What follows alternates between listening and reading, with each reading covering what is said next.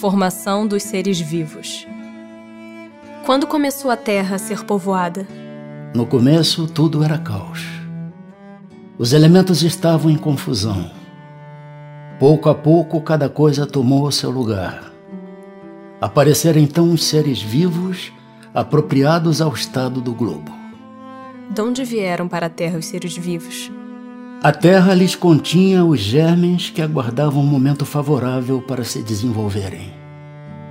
Os princípios orgânicos se congregaram, desde que cessou a atuação da força que os mantinha afastados, e formaram germes de todos os seres vivos.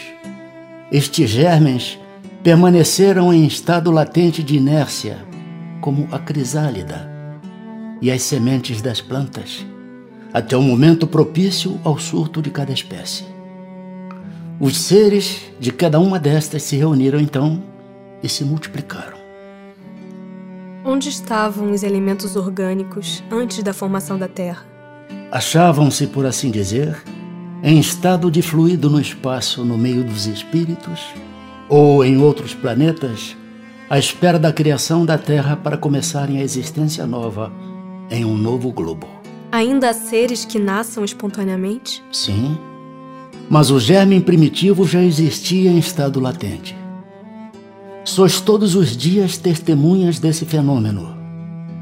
Os tecidos do corpo humano e dos animais não encerram os germes de uma multidão de vermes que só esperam para desabrochar a fermentação pútrida que lhes é necessária à existência? É um mundo minúsculo que dormita e se cria.